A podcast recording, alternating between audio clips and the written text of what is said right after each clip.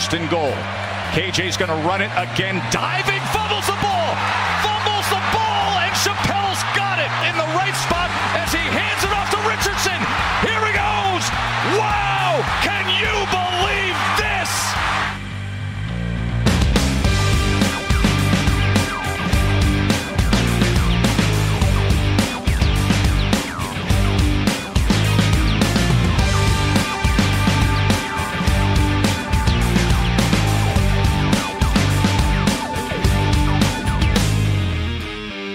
Salut à tous et bienvenue pour un nouveau numéro du podcast Ball, l'émission consacrée à l'actualité du collège football en français. Nous sommes désormais à quelques jours, quelques semaines à peine du début de la saison de collège football 2023 et forcément comme chaque année The Blue Pennon vous propose son top 25 de pré-saison avec euh, les forces, les faiblesses des uns et des autres pour éventuellement vous aider à y voir un peu plus clair sur la hiérarchie et sur ce qui nous attend au cours du prochain exercice à venir. Pour euh, énumérer les différents choix, les préférences des uns et des autres, les tops, les flops, on va dire, il est de retour. Monsieur Morgan Lagré est avec moi. Salut Morgan. Salut, salut tout le monde, bonjour. Très heureux de te retrouver après Très cette euh, longue intersaison. Mine de rien, ça fait 5 mois qu'on ne s'est pas parlé. Un petit peu plus longue que prévu. Il y a eu quelques voilà des, des petites choses qui ont fait qu'on a dû faire une plus longue pause que, que prévu. Ça arrive, mais on est tellement heureux de se retrouver. J'espère que les auditeurs sont aussi heureux de nous retrouver. Je l'espère. Et puis, écoute, c'est une émission qui, comme chaque année, est très importante puisqu'on le dit chaque année. hein, Mm. Les votants de la P Top 25 attendent notre publication euh, avant de publier leur propre euh, Top 25. Donc c'est extrêmement important. Ben, euh, D'autant plus que, alors, vous avez été nombreux et je vous en remercie vraiment à nous relancer pour, pour savoir de manière un peu inquiète quand est-ce qu'elle allait reprendre la, la saison. Donc, on est à peu près dans les mêmes eaux que l'année dernière, hein, parce qu'on avait repris également aux alentours de la mi-juillet. Vous aurez remarqué que peu importe le jour où on commence, la publication n'est toujours pas officiellement tombée. Donc, de toute façon, on nous attend. Tout à fait. Euh, voilà, on nous surveille tel le laisse sur le feu pour, euh, pour savoir éventuellement euh, quand, quand lancer les hostilités. On a déjà annoncé les Media Days, tout ça, tout ça, mais concrètement, le top 25 pour l'instant, c'est pas d'actualité. Plus sérieusement, Morgan, on va se lancer donc dans le vif du sujet parce qu'il y a pas mal de choses à dire. Il y a pas mal, il y a pas mal d'équipes euh, sur lesquelles euh, va falloir euh, placer un petit peu le curseur. hein. On, on rappelle un petit peu au cours de ces cinq derniers mois qu'on sort de deux vagues de portails de transfert qui ont beaucoup euh, changé le visage de certaines franchises. D'ailleurs, spoiler alert, on ne parlera pas de Colorado aujourd'hui. Ce qui est dommage. Ah non, ah non, On ne parlera non. pas encore des 62 départs et des 65 arrivés. Donc euh, voilà, ne soyez pas étonnés à, à ce niveau-là. Mais voilà, du coup, ça aidera un petit peu à avoir les, les différents euh, contours. Pas mal de changements de quarterback également en- dans beaucoup d'équipes du top 25. Donc on va énumérer ça tout de suite. Donc dès à présent, juste pour démarrer, donc top 25 consensuel. Donc tu as fait ton top 25, j'ai fait mon top 25. Ne figure pas dans ce top 25, mais il était aux portes. Cinq équipes. On a donc euh, Texas Tech, représentant euh, de la Big 12. On a également euh, Miami, représentant de la CC. Kentucky, représentant de la SEC. Et ça, c'est pour la petite histoire, sachant que c'est deux, deux belles histoires, en l'occurrence, de belles épopées de la saison 2022. TCU et Tulane, qui ont quand même perdu pas mal de plumes également pendant l'intersaison. C'est aussi ce qui a fait qu'on les a un petit peu sortis de la hiérarchie. À titre personnel, ils étaient euh, peut-être 24 ou 25 dans mon, classement. Je sais que c'était pas ton cas. Et Tulane devait être à peu près dans les mêmes eaux. Ouais, alors TCU, c'est sûr qu'il y a eu tellement. L'histoire a été tellement belle. Il y a eu tellement de départs. Toi et moi, on connaît quand même relativement bien le college football. On sait que c'est pas très très bon pour pouvoir rééditer de la, performance qu'ils ont réussi la- l'année dernière. Ce qui fait que ça a beaucoup joué. hein. C'est plus, euh, c'est plus l'historique de ce, de ce, voilà, de ce phénomène de Cendrillon qui nous a probablement, toi et moi, fait pencher que ça allait être compliqué de rééditer un tel exploit. Avec, et puis quand même, faut quand même le dire, il y a, aussi, c'est pas simplement, c'est voilà, cette, difficulté pour des équipes qui sont pas attendues à rester au top pendant plusieurs années, c'est qu'aussi TCU a été euh, euh, très largement euh, touché par, de, par un nombre de départs à des skills position, Ouais. qui fait que c'est quand même compliqué pour eux de démarrer la saison en se disant on va faire aussi bien. Il y aura aussi de la concurrence euh, un petit peu supérieure, je pense, dans la Big 12 cette année. On en parlera au moment de la, de la preview de la Big 12. Exactement. Et puis c'est vrai qu'on a cité les joueurs, mais il faut aussi rappeler qu'ils ont perdu leur coordinateur défensif, Garrett Riley, qui est parti du côté de Clemson. Et, euh, il me semble qu'on va, en parler probablement, et pas au début de l'émission, a priori. Non, il y, a de fortes chances. On démarre donc dès à présent ce top 25 avec en 25e position euh, Iowa, 15 euh, titulaires de retour euh, du côté des Hawkeyes, 9 en attaque, 6 en défense. À l'image de Kirk Ferenc, ça, on va pas tout révolutionner non plus, principalement le poste de quarterback, notamment avec le principal transfert qui est peut-être Ked McNamara, devenu indésirable du côté de Michigan. Mais alors, je sais que moi, je les avais mis 21e. Tu n'étais peut-être pas forcément chaud là-dessus. Voilà, où tu te positionnes un peu. Ce qui ou en tout cas, qu'est-ce qui te refroidit un peu pour cette équipe d'Iowa pour éventuellement ne pas les classer? Euh, Brian Ferenc. Il est toujours là. oui, le speed de cœur, hein. coordinateur offensif. On commence fort. Euh, on rappelle hein, qu'on en avait parlé dans la dernière émission ou celle d'avant, je pense. Euh, il était à peu près évident que le gros point d'interrogation, et en tout cas ce qui ce qui fait que cette équipe d'Iowa a beaucoup souffert et même a été la risée de pas mal de gens sur les deux dernières saisons, c'est l'inefficacité en attaque. Ça devenait quand même extrêmement visible qu'il y avait des changements à faire. Et donc Kirk Ferenc, hein, pour euh, faire un, changement marquant, a décidé de prolonger son fils, le coordinateur offensif de deux ans. Ça, ça m'inquiète un petit peu. Euh, il n'y a pas un changement de personnel ou d'effectif qui me laisse penser que ça va être un virage à, 90 ou à 180 degrés dans l'approche du jeu offensif. Et, et, McNamara, il s'est quand même fait pousser dehors par JJ euh, McCarthy du côté de Michigan. Donc, oui, il va être revanchard. Oui, probablement, il peut apporter euh, probablement une amélioration au poste de quarterback par rapport à ce qu'on a eu ces dernières années du côté d'Iowa, mais beaucoup de questions au niveau sur la ligne offensive. Et puis, je pense que euh, c'est une équipe qui va, être qui va vivre par sa défense, mais il y a un moment donné, il faut marquer des points. Et on le sait que mm. au collège football, surtout les 10-15 dernières années, c'est beaucoup par l'attaque qu'on passe pour gagner des matchs. Euh, donc, ça me laisse, voilà, j'ai un gros point d'interrogation, suffisamment gros pour que je ne l'ai pas mis dans mon top 25. Très bien. Je. Alors, j'avais apporté une précision, bien entendu, et j'ai un trou de mémoire à ce moment-là. C'est dommage, mais oui, ah oui, je rappelle que Spencer Petra, c'est toujours un effectif d'Iowa. Hein. donc, on peut avoir une blessure de McNamara en première, en première oui, semaine, ce qu'on lui souhaite pas, bien sûr, et avoir de nouveau le formidable show que nous a offert Spencer Petra. On n'est pas, on n'est pas à l'abri d'avoir la même. Et rien que pour ça, et rien que pour ça, tout ce panache, ça mérite bien euh, une 25e place dans ce classement de pré-saison. Plus sérieusement, on passe au numéro 24, Morgan, et surprenamment, on va retrouver la première des sept équipes de la conférence SEC, puisqu'on va parler des South Carolina Gamecocks. Euh, qui ont terminé donc l'exercice 2022 en boulet de canon. Tu les vois donc ah continuer sur la même lancée, parce que tu étais beaucoup plus dithyrambique que moi à leur sujet. effectivement, euh, une équipe qui va probablement démarrer cette saison avec plein d'espoir et un certain momentum, tu l'as dit, un momentum. Euh, bah, malgré la perte hein, de nombreux titulaires et l'arrivée d'un nouveau coordinateur offensif, il y a quand même une fin de saison dernière qui est assez tonitruante. Hein. Victoire, on le rappelle, face à Tennessee, qui était à l'époque cinquième au, classement national. Ensuite, ils ont enchaîné avec une victoire face à Clemson. C'était la première victoire, si je me souviens bien, face aux Tigers depuis 2013. Et puis, euh, ben, ces deux victoires, c'est dû essentiellement à l'émergence tant attendue ah, de, de Spencer Rattler. On le voyait comme S-Man Trophy du côté de Oklahoma. Peut-être que c'est finalement du côté de South Carolina qui va atteindre son plein potentiel. Alors, c'est sûr qu'il y a eu pas mal de départs. Hein. On, sait Marshall Lloyd, on en reparlera probablement un peu plus tard dans l'émission, qui est parti du côté de USC. On a également euh, Jaime Bell du côté des FSU, peut-être aussi qu'on en parlera un petit peu plus tard. Mais il y a toujours euh, Antoine euh, Wells et euh, Xavier Leggett, les, receveurs. Il y a Trey Knox, le, Titan, qui arrive d'Arkansas en même temps que le nouveau coordinateur offensif de Well Logan, parce qu'on a vécu une petite, un petit changement quand même du côté de South Carolina au cours de l'intersaison. Hein. Il y a le coordinateur offensif d'Arkansas qui est arrivé pour succéder à Marcus Satterfield qui a rejoint euh, son ami de longue date, Matt du côté de, Nebraska. Donc un, système offensif qui sera probablement simplifié, super pour euh, notre ami euh, Spencer Rattler.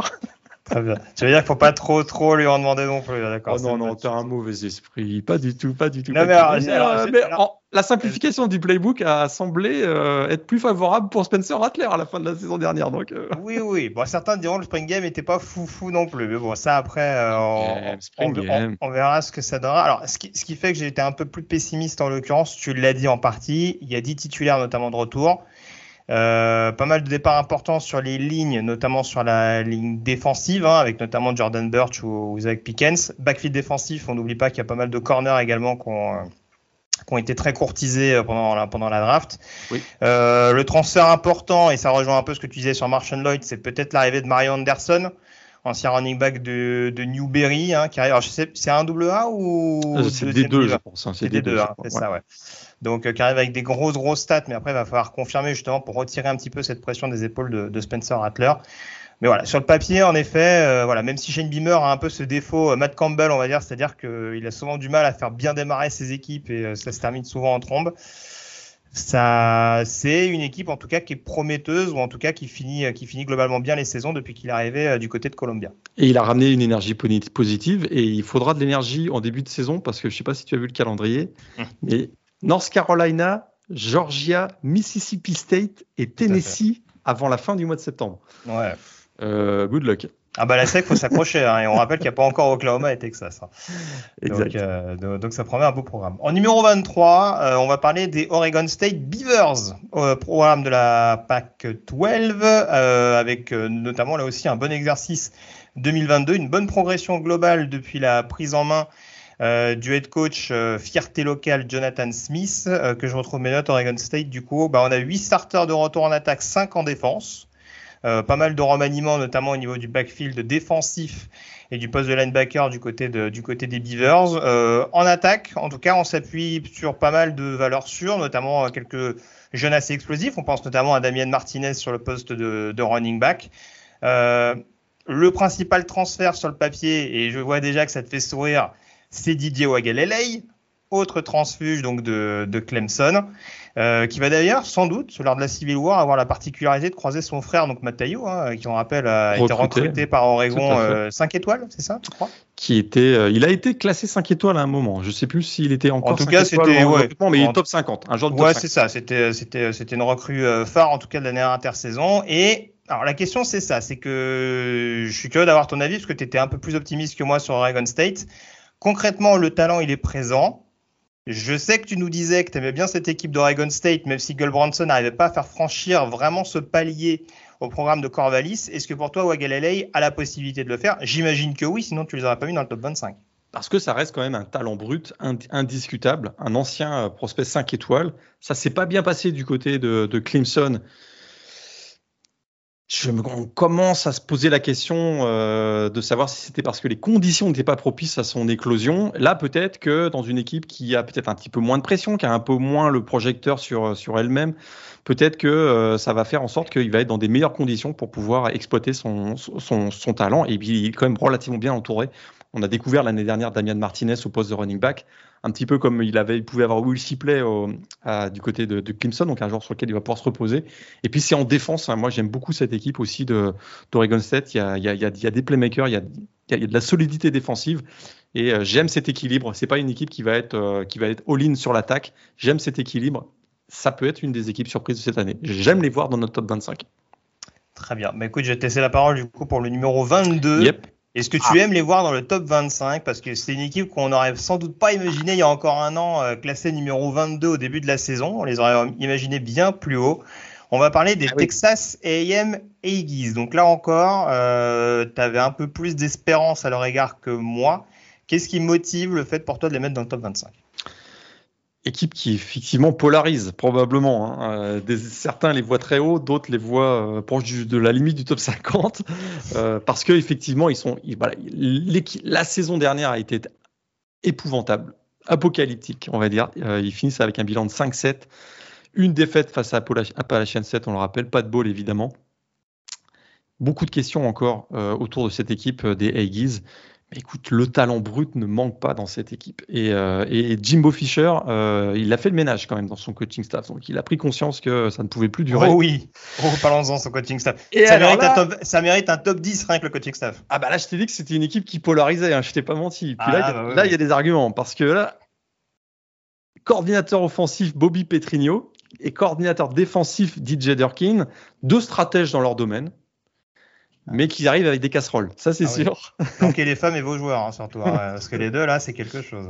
Mais, écoute, professionnellement, ils, ont, ils sont quand même. Euh, ah oui, c'est hyper réputé, ouais. Oui, bien sûr. Voilà, ils ont une certaine réputation. Donc, euh, écoute, tournant, virage, pour la première fois de sa carrière, Jimbo Fisher ne va pas appeler les jeux en attaque. c'est plutôt, euh, écoute, peut-être une bonne nouvelle pour Texas, pour Texas A&M, mais plus sérieusement, il y a quand même beaucoup, beaucoup de talent dans cette équipe. On rappelle, sur les 3-4 dernières années, ils ont recruté, écoute, à chaque année dans le top 3, top 4, ils ont accumulé beaucoup de talent, d'ailleurs tellement de talent que certains sont partis, mais il reste quand même que le cœur de cette équipe, notamment en attaque, est assez, est assez, spectaculaire. Hein. Écoute, Connor Wegman, Ruben Owens poste de running back, Evan Stewart au poste de receveur, que des 5 étoiles. Hmm. Euh, et derrière, il y a le géant Noah Thomas qui a été la révélation du, du printemps. On l'avait déjà vu un petit peu l'année dernière. Écoute, il y a encore Enya Smith, euh, le, le, speedster qui peut jouer euh, receveur running back qui, qui sera rapidement blessé l'année dernière. Ouais, vrai. Exactement. Et en défense, hein, rappelez, rappelez-vous, Walter Nolan, on l'a déjà oublié premier joueur choisi, ou en tout cas le numéro un du recrutement il y a deux ans. Il est encore là, le defensive tackle. On a Shemar Turner, on a Edgerrin Cooper, Chris Russell. Enfin, tout ça sont des joueurs qui étaient dans les top 15, top 20 nationaux euh, lors de leur recrutement. C'est pas possible qu'à un moment donné, tout, tout ce talent ne, voilà, ne concrétise pas sur le terrain par des résultats. Alors attendez, on les met 23, 22. On les, on les met pas non plus dans le top 5. 22, hein. ça reste encore euh, euh, pas, à hauteur, je trouve, de ce que, ce que cette équipe aurait dû devenir au moment des différents recrutements. C'est essentiellement parce que je trouve qu'il y a eu une bonne adaptation de Jimbo Fisher euh, de son, dans son coaching staff et dans son approche vis-à-vis des joueurs que je les ai placés aussi haut. Parce que l'effectif en lui-même, c'est un effectif bourré de talent. Et peut-être, peut-être que comme certaines équipes, ils vont avoir, euh, ils vont transformer tous ces échecs, ils vont, euh, ils vont se servir de, cette, de ces différents échecs pour créer une certaine cohésion à toute épreuve. Ça, c'est le scénario idéal. Hein. Le scénario catastrophique, euh, c'est qu'il recommence la même saison que l'année dernière. Et on va finir par se demander si Jimbo Fisher, il ne faudra pas acheter le buyout qui est de 70 millions de dollars encore aujourd'hui. Ça fait très cher. non, alors c'est vrai que pour le coup, si on regarde rapidement AM, moi je ne les ai pas classés dans le top 25 parce que c'est une équipe sur laquelle j'avais des, sur laquelle pardon j'avais des doutes.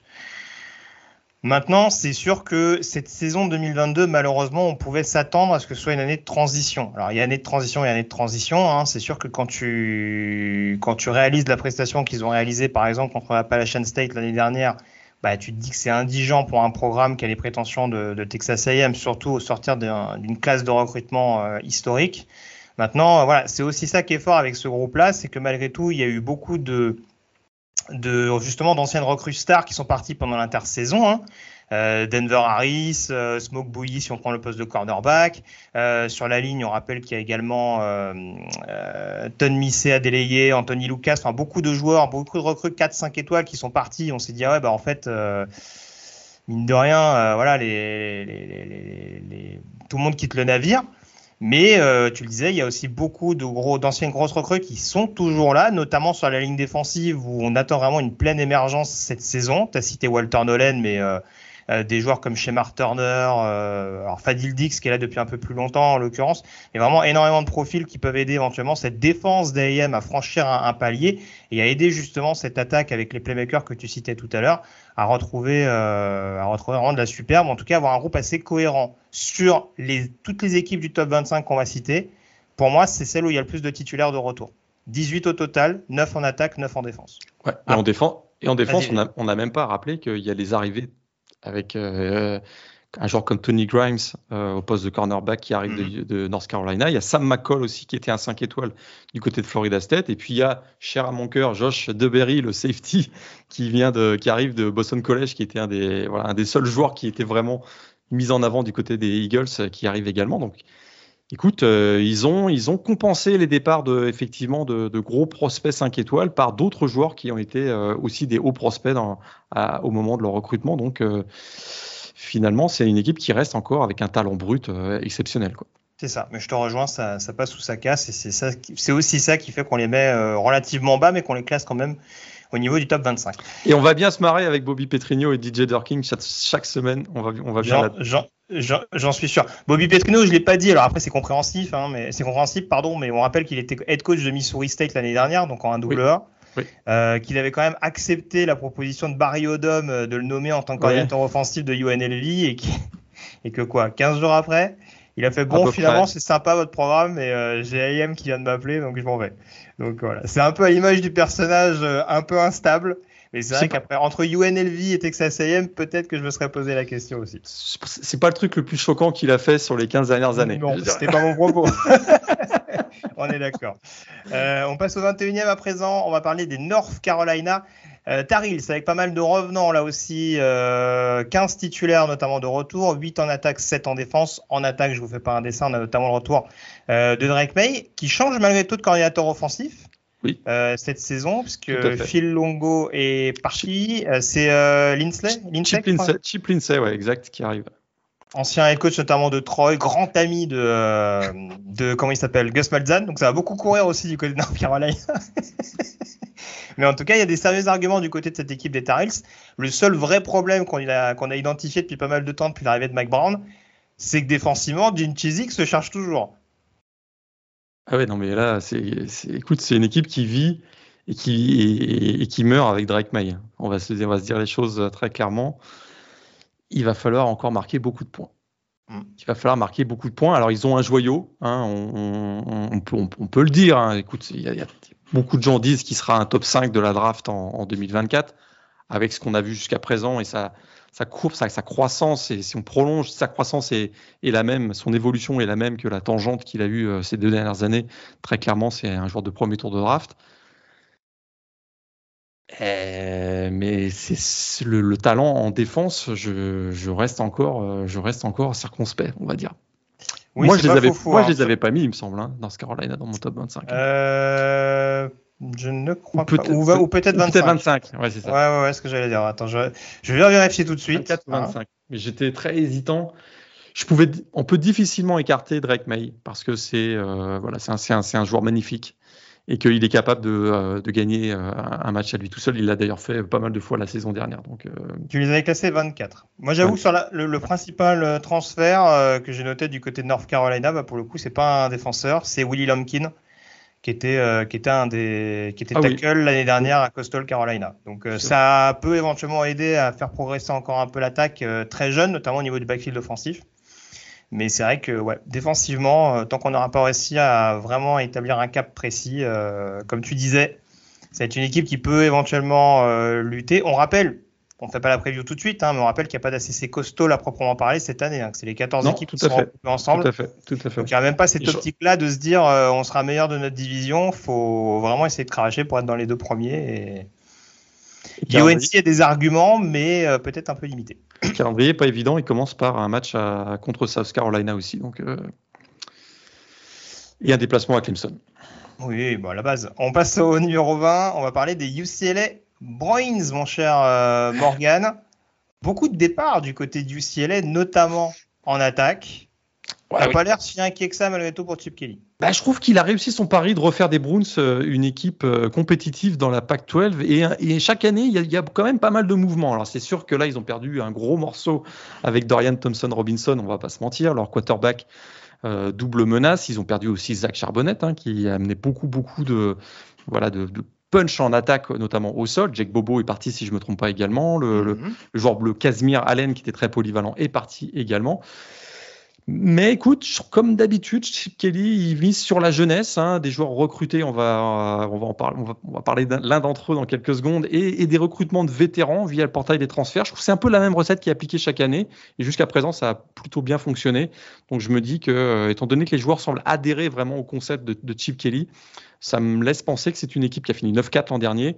C'est une équipe qui peut tout à fait finir dans, ces eaux-là encore cette année, finir la saison régulière avec 8 victoires et peut-être un, une victoire en ball game tout va dépendre finalement de est-ce que Dante Moore, hein, ce, prospect 5 étoiles au poste de quarterback qui avait été euh, un, un, commit de Oregon et qui finalement, après le départ de Kenny Dillingham du côté d'Arizona State, est parti finalement du côté de UCLA. C'est sûr que c'est lui, a priori, je sais qu'on parle beaucoup de la bataille des quarterbacks actuels du côté de UCLA avec Dan Garber, c'est Colin Schley, l'ancien de Kent State.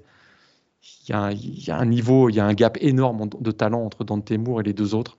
Je pense que s'il s'adapte très bien euh, si voilà, c'est un, joueur qui est suffisamment mûr pour diriger une attaque de, de college football dès cette année, c'est un joueur qui peut faire passer un, cap. Il y aura, c'est vrai que Zach Charbonnet est parti, mais on, a, on rappelle hein, Carson Steele qui était un, un, running back du top 10 national l'année dernière du côté de Ball State avec plus de 1500 yards au sol est arrivé du côté de Los Angeles. Il y a eu quelques arrivées notamment de Kyle Ford au poste de, de receveur écoute, oui, il y a la ligne offensive, ça va être un gros point d'interrogation. Il y a une défense qui est encore perméable, mais c'est une équipe qui est capable de marquer beaucoup de points. Je les vois tout à fait dans les eaux de l'année dernière, c'est-à-dire autour de 8 victoires. Ça ne me, surprendrait pas. Au-dessus, j'ai du mal à voir une équipe lutter pour le titre dans la PAC-12 dès cette année. Mais un joueur comme Dante Moore, ça peut être euh, un joueur euh, tellement excitant à regarder que ça va être, euh, le fun de, de voir UCLA cette année, je pense. Oui, on va dire qu'ils sont moins établis peut-être que d'autres grosses forces de la, de la PAC-12, hein, une conférence qui va quand même s'annoncer assez, euh, assez relevée. Mais euh, voilà, tu parlais, des, arguments qu'il peut, qu peut y avoir en attaque. Euh, 7, 10, 10, titulaires de retour, dont 7 en défense. Euh, L'apport notamment de ce qui pour moi est un transfert, autre transfert important, en tout cas un joueur qui peut être amené à titulaire assez vite, Jordan Anderson, ancien safety de Bowling Green. Euh, et en l'occurrence, du côté du UCLA, euh, ça fait partie peut-être des tout meilleurs pass rush notamment de la conférence. On va pas rappeler notamment les deux frères Murphy, Layatoulatou, enfin vraiment euh, tous, ces, tous ces arguments qui peuvent permettre à UCLA euh, de, perturber les grosses attaques de la, de la Pac-12. Hein, euh, si on ne cite par exemple que USC ou, Washington, qui ont été des grosses, forces de, des grosses, grosses forces de frappe pardon, en, en 2022. Donc c'est vrai que ça fait des arguments des deux côtés du ballon et c'est aussi ce qui amène à les classer dans le top 25 au cours de cette saison. Euh, on passe à présent au numéro 19, euh, qui sera en l'occurrence les Oklahoma Sooners. Alors, ça va faire couler peut-être un peu d'encre, hein, cette situation autour d'Oklahoma. Ça fait partie malgré tout des équipes qui ont largement relevé la tête lors de la deuxième partie de la saison dernière, hein, après une prise de fonction euh, d'une part tardive, mais aussi un petit peu compliquée pour, pour Brent. En l'occurrence, du côté d'Oklahoma, il y a pas mal de choses qui euh, poussent quand même à l'optimisme. Il y a un nombre de titulaires relatifs de retour, 11 au total, euh, 5 en attaque, 6 en défense. Euh, après, on a vu notamment qu'il y avait une, émergence, pas mal de transferts très intéressants. Je parle même pas de la campagne de recrutement qui était, euh, qui était extrêmement prometteuse hein, l'année dernière. Il y a beaucoup de joueurs qu'on a été chercher euh, du côté de Norman, je pense notamment à c'est Tyler Bowen sur le poste de safety qu'on a notamment ouais. été arraché à Notre-Dame. Jackson Arnold, bien entendu, sur le poste de quarterback, même si c'est pas sûr qu'on le verra dès cette saison. Ce sera un peu en fonction de l'état de santé de Dylan Gabriel, hein, et on sait qu'il est toujours très en forme euh, sur l'ensemble d'un exercice. Euh, ça, c'est pour le petit mot gentil. Mais, euh, mais voilà, en l'occurrence, du côté d'Oklahoma, euh, Brent Venables va enfin pouvoir s'appuyer sur des valeurs euh, qu'il estimera sûres, en tout cas qu'il a pu vraiment tester l'année dernière, et des joueurs qui va, euh, ajouter, incorporer à, tout ça. Euh, en défense, je le disais, je pense que ça, peut être une équipe qui va vraiment franchir un, un cap. Et le transfert le plus important que j'ai noté, c'est celui de Dashan McCullough, ancien linebacker d'Indiana, qui est seulement sophomore, je peux pas dire de bêtises, peut-être oui, peut junior, euh... mais qui en tout cas a été. Euh... Sophomore, ouais, sophomore. Ouais. Fresh, freshman All-American l'an dernier. Ouais. C'est ça, et qui a été absolument partout, notamment lors du Spring Game des Sooners. Donc, euh, donc vraiment, ça peut être une équipe qui, euh, qui fait tourner les tables cette saison, comme on dit outre-Atlantique.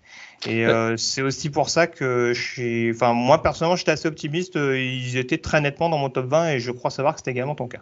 Ouais, tout à fait. On les met 19, ça aurait pu être un, peu, un petit peu plus, euh, un peu plus haut. C'est sûr que l'arrivée de Brent Venables, hein, l'objectif c'était de rendre cette équipe très performante défensivement et avec le, le coordinateur offensif Jeff Leby qui est plutôt voilà un, un coordinateur avec un, un, haut tempo en attaque. Euh, on voulait avoir trouvé cet équilibre. Est-ce que Dylan Gabriel est celui qui va réussir à porter l'équipe en attaque? Ça, c'est encore un point d'interrogation parce que tu l'as sous-entendu tout à l'heure. Il n'est pas toujours présent pour des raisons de blessure. Tout à fait. Euh, on peut passer à l'équipe suivante du coup, mon petit Morgan, yep, pas grand Wisconsin. chose à rajouter. Ouais, 18e les Wisconsin Badgers du coup. Quel est ton avis sur cette situation de Wisconsin qui peut être une autre équipe sur le retour euh, pour, pour les débuts euh, de Luke Fickle en tant que head coach? Petite révolution, hein, celui qui a eu un bilan de 57-18 à Cincinnati en six saisons, une participation en playoff, on le rappelle. Une espèce donc de révolution à, à Mad City. Euh, on va plus reconnaître les Badgers. Hein. Euh, Graham Mertz est parti du côté de Florida. Il y a l'arrivée du coordinateur offensif Phil Longo, donc en provenance de North Carolina notamment. Il arrive avec son attaque Air Raid. Vous avez bien entendu, Air Raid à Wisconsin. Je vous ai parlé de révolution, j'ai pas menti. On va voir si euh, Tanner Mordecai, donc l'ancien euh, quarterback de SMU, va réussir. Il a comme réussi plus de 7 milliards hein, déjà en, carrière euh, au niveau college football, donc c'est quand même pas mal. Est-ce qu'il va être celui qui va transporter cette attaque Air Raid? On va voir. Ils peuvent toujours compter parce que oui, il y aura de l'attaque air raid, mais il y a quand même du jeu au sol hein, du côté de Wisconsin et on a quand même un des meilleurs du pays hein, avec Brellen Allen, bien secondé par, euh, par Chase Melousier également. Donc voilà, une équipe qui va vivre une révolution offensive euh, et, donc ça vient avec beaucoup de points d'interrogation parce que euh, les joueurs n'ont pas été forcément recrutés pour ce style de jeu. Hein. C'est toujours la difficulté quand on arrive. combien de temps va durer la période de transition? Est-ce qu'il va y avoir une adhésion immédiate? Est-ce que même les aptitudes, euh,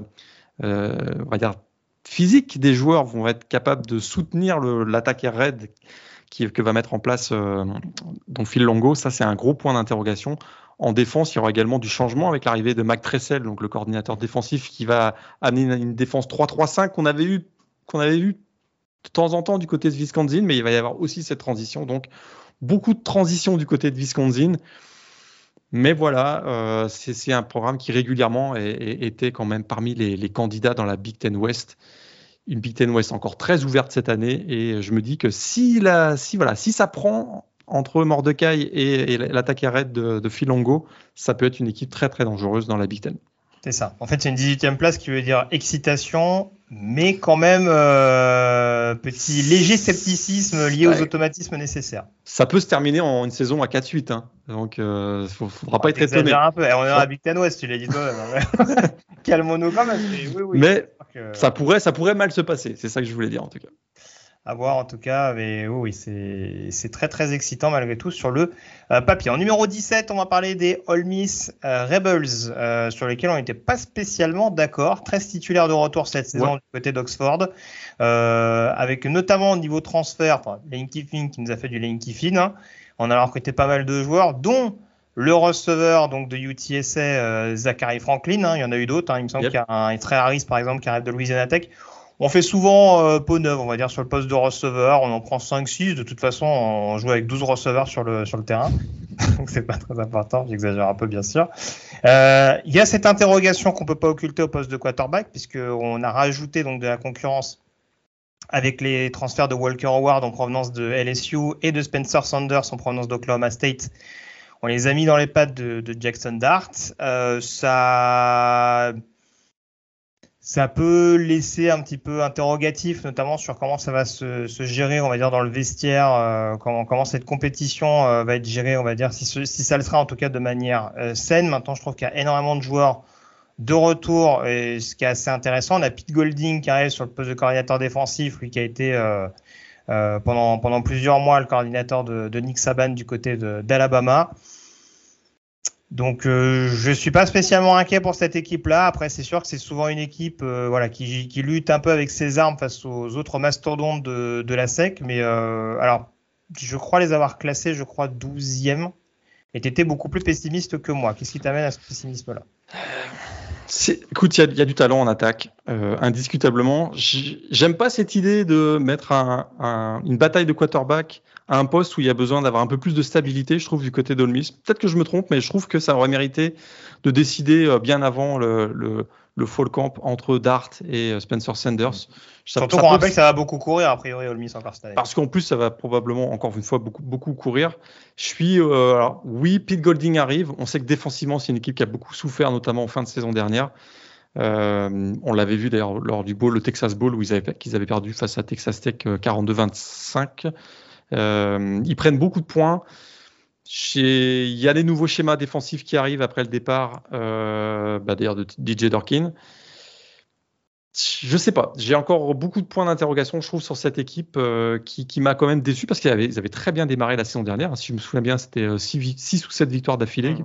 pour démarrer. Puis ça a été, dès, dès qu'ils sont rentrés un peu dans le dur du calendrier, hein, Texas A&M, Alabama, etc., ça a commencé à être un peu plus difficile. Donc, voilà, je suis, je trouve dans le top 20, ça me choque pas, mais au-delà du top 15, j'aurais été, euh, j'aurais été inconfortable, on va dire. Très bien. Euh, bah écoute, on va pouvoir enchaîner ensuite avec le numéro 16, puisqu'on va rester dans la conférence sec.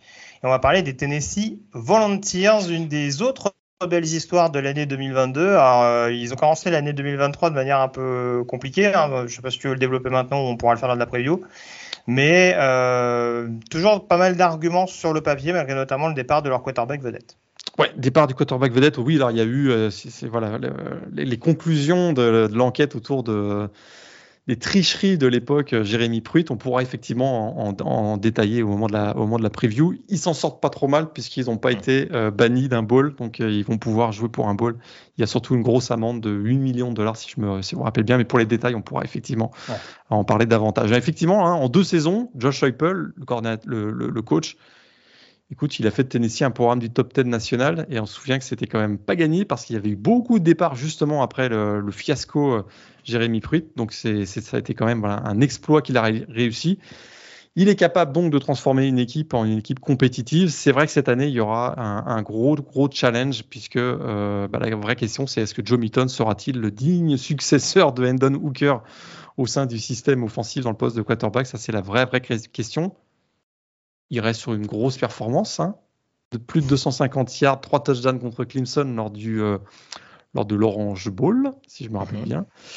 Il y a eu quelques bonnes nouvelles aussi. Hein. le retour de Brew McCoy. Euh, on a également le retour au poste de, running back de Jalen Wright, euh, Jabari Small et même Dylan Thompson qu'on avait vu en fin de saison dernière. C'est sûr qu'on a vu des progrès en défense hein, du côté de Tennessee. Oui, euh, oui, pour sa deuxième année, Tim Banks a quand même réussi à faire progresser cette équipe. Beaucoup plus de sacs et de turnovers provoqués l'année dernière. Mais c'est sûr qu'il y a, quand même un bon nombre de playmakers qui sont partis. Hein. Endon Hooker au poste de, quarterback, Jenin Hayat au poste de receveur, Cédric Tillman aussi le receveur, même en défense, la perte de Byron Young qui est parti chez les Rams si je me trompe pas. Donc, euh, et une défense aérienne qui restait une des plus mauvaises euh, du pays la saison dernière on n'a pas vu un gros gros changement dans, ce domaine-là, donc euh, point d'interrogation et c'est ce qui fait qu'ils ont terminé écoute, dans le top 10 national l'année dernière, là on les voit en dehors du top 15.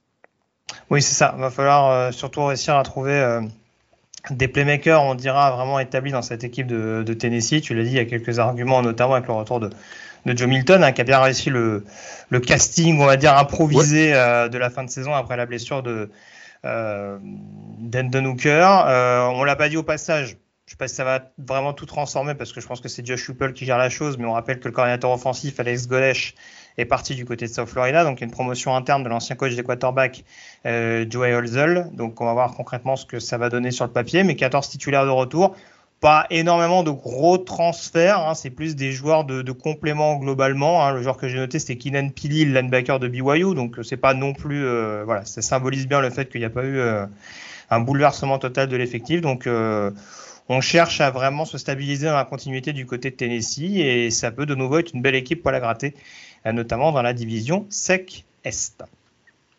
On rentre dès à présent donc dans le top 15 et on va parler en numéro 15 des Oregon euh, Ducks qui s'appuient sur pas mal de retours. Là encore, 15 titulaires de retour, notamment 8 euh, en défense. En attaque, il y en a un petit peu moins, mais en l'occurrence, Bonix est de retour, Troy Franklin est de retour, Bucky Irving est de retour, respectivement quarterback, receiver et running back.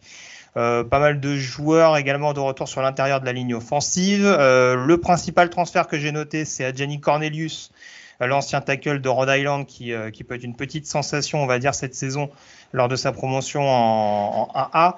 Euh, et donc voilà, du côté de, du côté d'Oregon, va peut-être falloir sans doute s'ajuster défensivement. Don Lenning n'avait peut-être pas réussi forcément à tout faire dès sa première année, mais on sait que c'est un coach à background défensif, donc il y a quand même la possibilité de, de rendre cette équipe peut-être un peu plus équilibrée, on dira, des deux côtés du ballon pour, euh, pour vraiment renouer avec cette, euh, cette finale de conférence qui avait échappé de peu aux Ducks la saison dernière. Mais voilà, là encore, je crois savoir que tu étais un peu moins dithyrambique que moi sur Oregon, mais il y a toujours ces arguments euh, pour, pour le programme de Eugene. Ouais, effectivement, je trouve que c'est moins une équipe qui a moins de profondeur que ce qu'on avait vu ces deux dernières années. Il y a encore, il y a encore du beau monde, indiscutablement. Au niveau du recrutement, l'équipe de, de Oregon dans 2-3 ans sera probablement une des meilleures équipes sur le, sur le papier, en tout cas en, en, termes de talent pur. Cette année, je trouve que c'est peut-être une année, une petite année de transition. Euh, il y a effectivement un nouveau coordinateur offensif, donc Will Stein. Il y a Tosh Lupoy qui est, qui est là au, poste de coordinateur de défense. Monsozi, que je salue d'ailleurs. Ça, a peut-être influencé ma note, hein, je, je, le reconnaître. je, je... Il est, c'est possible. Euh, voilà, la défense l'année dernière a été quand même assez euh, inégale, parfois même inquiétante. Euh, on se souvient de ces matchs face à Washington et Oregon State où ça, ils avaient quand même beaucoup, beaucoup souffert dans ces, dans ces matchs-là, ce qui me fait penser voilà, que une, classé 15e, ça, me paraît être, de mon point de vue en tout cas, tout à fait justifié, mais pas, pas une équipe du top 10 à, pour moi aujourd'hui. Voilà. On développera un petit peu plus tard à l'occasion. Le numéro 14 à présent, les Kansas ah. State Wildcats. Alors là, pour le coup, tu es un peu plus un believer que moi sur euh, le récent champion de la Big 12. Ah, mais... Dis-nous, qu'est-ce qui t'inspire? Ah, Rien ne m'inspire. Adrien Martinez quand même. Rien ne m'inspire dans cette équipe. C'est simplement l'histoire me rappelle qu'il ne faut jamais négliger Kansas State. C'est uniquement ça. Champion de la Big 12 en titre. Pense que tout le monde avait déjà oublié que c'était le champion de la Big 12. Mais la recette est toujours la même. Et ce sera encore la même chose du côté de Kansas State cette année. Chris Kliman, il fait écoute l'unanimité de tous les joueurs et tous les joueurs semblent avoir adhéré à sa vision. Euh, il y a encore une dizaine de super seniors euh, donc ils veulent rester, ils ne veulent pas partir. Jusqu'au bout, ils restent à Kansas State parce qu'ils savent qu'ils ont une chance de gagner. On a le retour de Will Howard, donc au poste de, quarterback. Cinq titulaires de retour sur la O-line. Oui. Je, peux m'arrêter là. Presque. Parce que c'est une équipe qui va être extrêmement performante en pass protection et en, et, en run block. Très certainement. Et puis il y a l'arrivée de joueurs comme Treshaun Ward au poste de running back c'est robuste en défense. Hein. On, connaît quelques joueurs, les, les, euh, Duke au poste de defensive end, Daniel Green, le linebacker. Écoute, il y a quelques inquiétudes parce que c'est effectivement, il y a la perte de Deuce Vaughn au poste de running back, c'est pas rien. Il y a la perte de Malik Knowles aussi au poste de receveur, ce n'est pas rien, je suis d'accord. Mais tant que Will Howard reste loin de l'infirmerie, je crois cette équipe, il ne faut jamais la sous-estimer.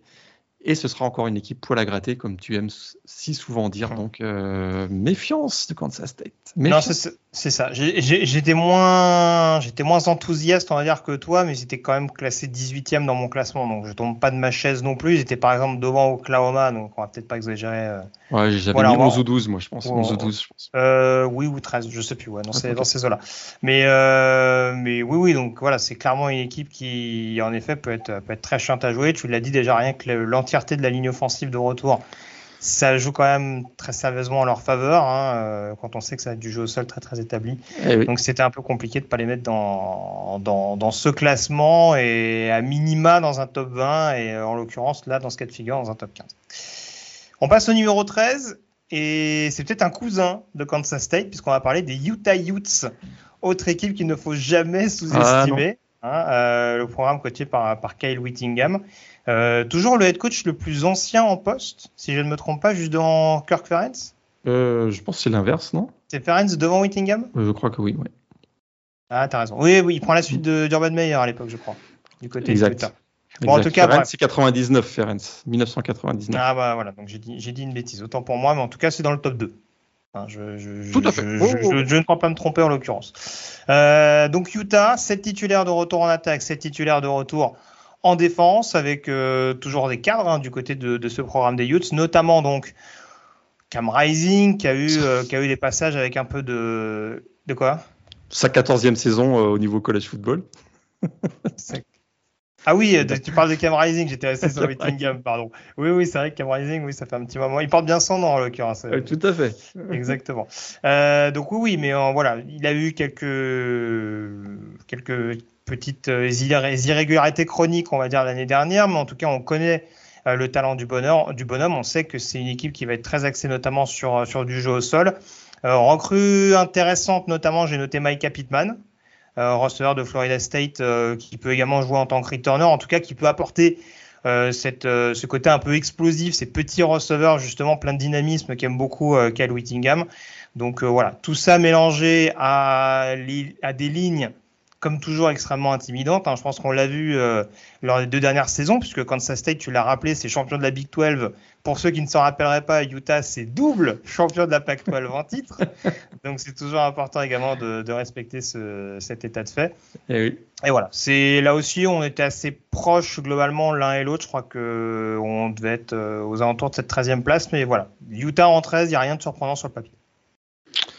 Non, il y a, il y a, il y a, il y a, deux, il y a deux autres équipes dans la, deux autres équipes dans la Pac-12 qui nous laissent penser que ça va être compliqué pour Utah de conserver son titre. Ah, on reste sur du glamour, hein, ça reste du top 25. Ah, on, va, parler, on va parler de l'une d'entre elles maintenant d'ailleurs. Exactement, on va parler des Washington Huskies. Après, je le rappelle, hein, le top 25, ça ne veut pas dire que lors de la preview Pac-12, on donnera forcément euh, Utah hors de la finale. Hein. Après, euh, rien à voir. Histoire de calendrier, il y a des choses. Euh, on verra ce qu'il en sera. Petit teasing d'emblée. Donc les Washington Huskies, Morgan, je te laisse la parole. pas mal d'ingrédients assez similaires par rapport à la saison dernière et ce revirement de situation complet pour la première année de Calen de Boer à la tête de, de Washington. Quelle réussite quelle réussite Écoute, UW est de retour parmi l'élite de la PAC-12. Incroyable. Certains même euh, en font des favoris pour le titre de la PAC-12. Et donc, malgré tout, si tu gagnes la PAC-12, tu es candidat potentiellement pour une des playoffs. Et on rappelle que Washington, c'est la dernière équipe de la PAC-12 à avoir participé en playoff en 2016. Donc, euh, peut-être que la boucle sera bouclée, on ne sait pas. Euh, alors, les raisons de cet optimisme, bah, écoute, un jeu aérien ultra prolifique sous les ordres de Michael Penix Jr., qui a été quand même assez sensationnel. Certains parlent de playoff, d'autres parlent de S-Man pour Michael Penix. Hein. Alors là, ce serait la, saison, euh, la saison de tous les rêves du côté. Parlons de, saison complète. Il en a fait une déjà l'année dernière, ça va être confirmé. Mais il est bien entouré. Jalen McMillan et euh, Romeo Dunze notamment au poste de receveur, même Jalen Polk qui est également de retour. Et puis cette défense, hein, notamment le front seven avec des joueurs comme Zion Tupuloa Fetoui ou Bralen Trice sur la ligne défensive et euh, Elefwan Udofosio au poste de linebacker attention. Alors le seul problème, c'est la O-line, elle est en, complète reconstruction et ça, c'est pas très bon pour Michael Penix. Et, c'est vrai qu'on s'emballe, on aime le glamour, tu en parlais tout à l'heure, mais il y a aussi un reality check, c'est que la O-line, ça peut être le gros point faible de cette équipe et c'est jamais très très bon, surtout dans un système qui va être ultra agressif comme celui de Washington. J'ai peur que ça les rattrape un petit moment dans la saison restons positifs. Voyons dans Washington une équipe qui peut euh, aller peut-être, oui, effectivement, jouer euh, les troubles faits dans cette euh, conférence. Tout à fait. Tu le disais, surtout l'intérieur de, de, la ligne, notamment, qui va être pas mal rebouleversé. Il faut toujours trouver vraiment un running back pleinement établi, et ça, pour l'instant, c'est pas encore trouvé pour Kellen de Bourg. au niveau des transferts, il n'y a pas eu d'énormes bouleversements. La principale recrue que j'ai notée, c'est George Cuevas, le tight qui arrive de Cal Poly, programme de 1, de 1A, de 1AA, pardon, je vais y arriver. Donc c'est pas non plus euh, un bouleversement énorme pour jouer notamment aux côtés de, Jack Westover et, euh, et Devin Culp. Donc euh, oui, des armes qu'on connaît, enfin des, ingrédients qu'on connaît et qui, si ça continue bien, avec 13 titulaires de retour, donc, dont 7 en attaque, il n'y a pas de raison que ce soit pas encore hyper spectaculaire et assez, dangereux pour, des défenses de la PAC-12 qui pourrait être un peu plus fragile, notamment euh, contre la passe. Donc, euh, donc voilà, c'est ce qui est légitime, cette douzième place de Washington. Je m'en vais de ce pas, Morgan, sortir mon extincteur, puisqu'on va parler du numéro 11. On va parler des Texas Longhorns, qui sont donc classés 11e aux portes. Ils sont classés. Top 10. Hein. ils sont classés, ils sont classés. Certains ont, j'allais dire, certains ont quelques, quelques espérances en plus. Énormément d'espérances en plus. Texas is back en Tange du Québec.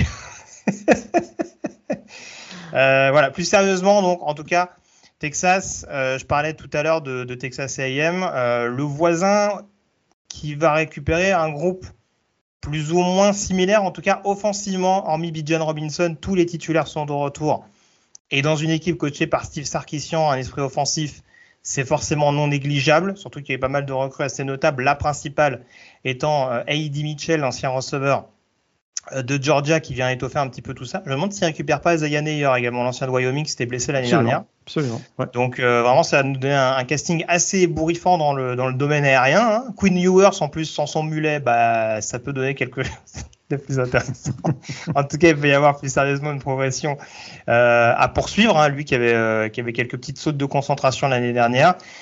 La clé, ça restera peut-être en défense. Ils ont perdu quelques joueurs, mais en l'occurrence, je trouve qu'il y a quand même pas mal d'arguments, notamment dans, le backfield défensif, qui pourraient jouer en faveur de cette équipe des, Longhorns.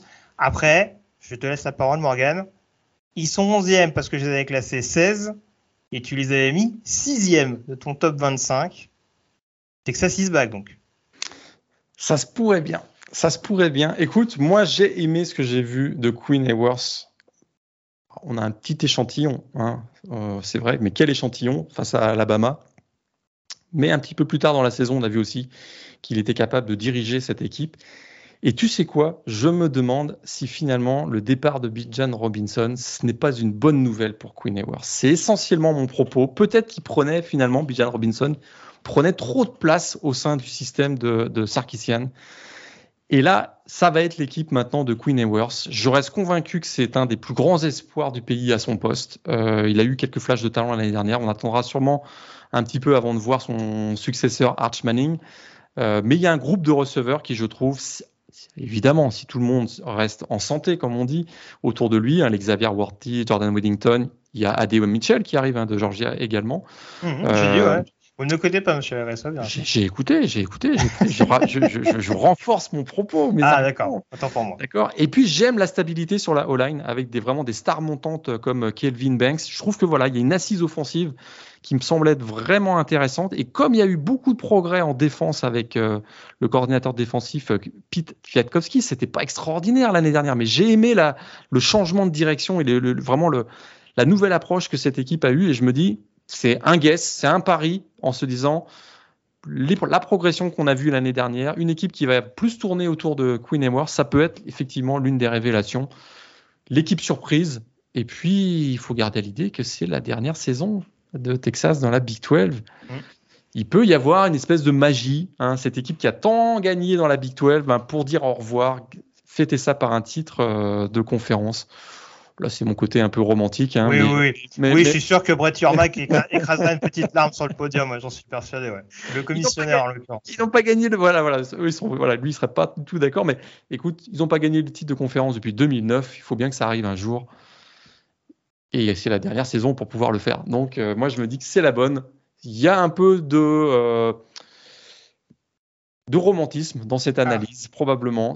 mais, mais, mais je me dis, c'est une équipe qui peut surprendre énormément. Effectivement, je les avais mis très haut dans mon classement. C'est presque du mysticisme à ce ah bah mais euh,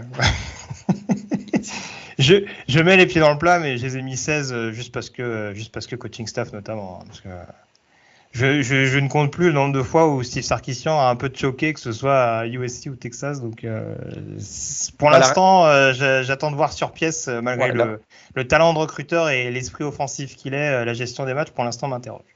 La réalité, si c'est un flop encore cette année, il sera probablement pas lui le coach de Texas au moment où il rejoindre la SEC. C'est vrai. C'est la réalité. En deux émissions, on va passer du 11e des top 25 à la haute site. C'est ça aussi la magie du podcast ball. on ah, rentre dans le top 10 à présent et je te laisse la parole pour, euh, pour un programme pour lequel on s'est longtemps inquiété. Alors là, nous, en tout cas, on fait partie de ceux qui gardent les pieds sur terre. Je pense qu'on peut le dire, puisqu'on va parler des Florida State Seminoles. Non, Spoiler, Florida State n'est pas numéro 1 de notre 25 de pré-saison. On aurait pu se poser la question, parce que c'est vrai qu'ESPN nous a passé des coups de fil, nous a dit Ouais, les gars, quand même, ce serait bien de surfer un peu sur cette vague, cette hype, euh, comme, on, nous la vend. Euh, plus sérieusement, il y a encore une fois euh, un portail des transferts qui a été plus qu'utilisé de la part de Mike Norvell, le head coach. Il y a un effectif qui a l'air un peu meilleur, dans la continuité en tout cas d'une bonne fin de saison dernière. On reste un peu sur nos gardes, mais il y a quand même beaucoup d'éléments qui, euh, qui peuvent prêter à optimisme du côté de Tallahassee. Ah bah une attaque, ah, une attaque qui est devenue euh, explosive en même temps que Jordan Trevis montait en puissance. Hein. Écoute, attaque équilibrée en plus. Hein. Euh, c'est pas que une attaque qui va gagner 400 yards par les airs. Hein. C'est écoute et, surtout capable de nombreux big plays. Hein, c'était la meilleure attaque de la CC l'an dernier, la meilleure attaque au sol. L'an dernier. Et puis la bonne nouvelle, c'est qu'ils conservent Trey Benson, leur running back numéro 1. Ils conservent Johnny Wilson, leur receveur numéro 1 une O-line qui est relativement stable avec des joueurs comme Robert Scott qui sera encore de, qui sera présent encore cette année. Il y a Jeremiah Byers qui arrive de UTEP, qui était aussi un joueur très euh, convoité sur le portail des transferts au cours de l'intersaison. Il y a eu du renfort au poste de Titan avec James Bell qui arrive de South Carolina. Écoute, on a même eu une petite sensation au, poste de receveur au cours du printemps, euh, Kentron Poitier, euh, écoute, qu'on avait vu un petit peu l'an dernier et qui a été vraiment sensationnel lors, des, lors des entraînements de printemps. Et puis, c'est une équipe qui est très expérimentée, hein, qui, a, souffert aussi. Hein, on parlait de ça un petit peu tout à l'heure. Une équipe qui est passée par des moments difficiles et qui a, ben, qui a grâce essentiellement effectivement euh, au coaching staff et, Mike Norvell, qui a réappris à avoir du fun sur le terrain. Et ça, c'est important, vous le savez. Et alors, ben, écoute, euh, effectivement, il y a un enthousiasme, hein, il y a un gros buzz autour de cette équipe de Florida State. Euh, je suis peut-être pas la meilleure personne pour vous vendre du. Euh, on, garde les pieds sur terre, puisque je viens de vous vendre que Texas serait, probablement numéro 6, pour, de mon point de vue. Mais effectivement, attention, il y a encore de la grosse concurrence dans la CC. On va, il y a une équipe dont on va, on n'a pas encore parlé, quand on va parler. Et puis euh, il y a, oui, c'est vrai qu'il y a Fentrell Cypress qui arrive de Virginia, le, le, cornerback, mais il y avait des moments de flottement dans la défense l'année dernière, notamment la défense contre la passe. Donc il n'y a pas encore la profondeur, je pense, pour lutter contre une équipe en orange, je trouve. Hein, la, première, la première vague est, très intéressante au niveau des playmakers, mais la deuxième vague, troisième vague, la profondeur d'effectifs, attention. Je pense le décor tout de suite, hein, mais euh, comme l'année dernière, on commence d'emblée avec LSU. Hein, donc, il euh, ne va pas falloir se louper à l'allumage pour, euh, pour Florida State. On va rapidement avoir une idée du, du visage que pourraient avoir euh, les Seminoles en 2023. Et on le saura avant la fin du mois de septembre, parce que si je me rappelle bien, ils jouent Clemson le 23 ou 24 septembre. Donc euh, très rapidement, au bout de quatre semaines, on va savoir si c'est une équipe qui est vraiment candidate à une place en playoff, puisque c'est ce que euh, la hype nous dit actuellement, hein, que c'est peut-être des candidats au playoff. Nous écoutons la hype, nous. Hein. on, est bête, on est bête et discipliné. le numéro 9, à présent, on va parler d'un programme qui t'est cher. Oui et Notre-Dame Fighting Irish. Oui, parce que du coup, on voulait parler de Boston College, mais on n'avait pas trop le, matériel pour le faire, donc on s'est tourné vers South Bend. Euh, pour ceux qui n'auraient pas l'info, Sam Hartman est arrivé pendant l'intersaison. Euh, Sérieux?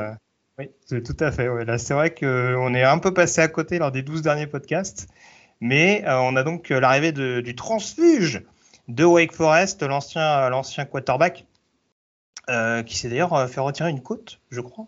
Oui, qui en a d'ailleurs fait un collier. Un collier, si tu n'as pas vu. Euh, c'est ce que j'ai vu. Oui, oui, si, tout à fait. C'est une, dent de requin, mais une côte finalement. C'est intéressant. Exactement. Voilà. Donc euh, c'est là où on verra si avec lui Notre-Dame à la côte euh, cette année.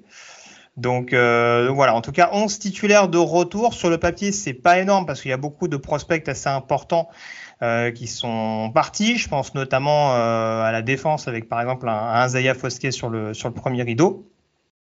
Mais on sait qu'on a préparé quand même les arrières du côté de Notre-Dame avec des, campagnes de recrutement assez séduisantes. Il y a un backfield défensif qui revient ah quand même de manière assez importante aussi. Les deux linebackers sont de retour, euh, notamment euh, Marius Lufao. Et puis également sur cette ligne offensive, on a quatre titulaires sur cinq de retour, dont Joe Holt, euh, le left tackle qui fait partie des gros gros candidats à un top 10 la saison prochaine.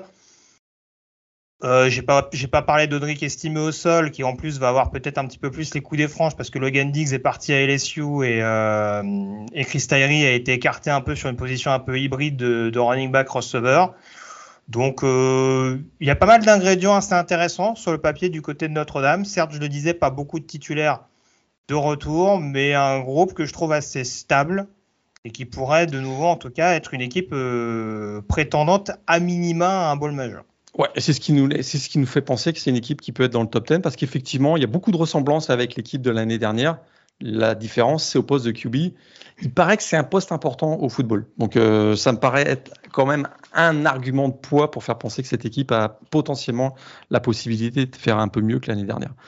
Euh, Sam Hartman, donc, puisqu'effectivement, beaucoup de stabilité sur la ligne offensive, un front seven qui est quand même très costaud avec des joueurs qu'on a déjà vus euh, la saison dernière et qui vont continuer leur progression, et un backfield défensif qui, notamment au poste de cornerback, est peut-être le meilleur du pays, tout simplement, avec euh, la révélation de la saison dernière, donc Benjamin Morrison et Cam Hart.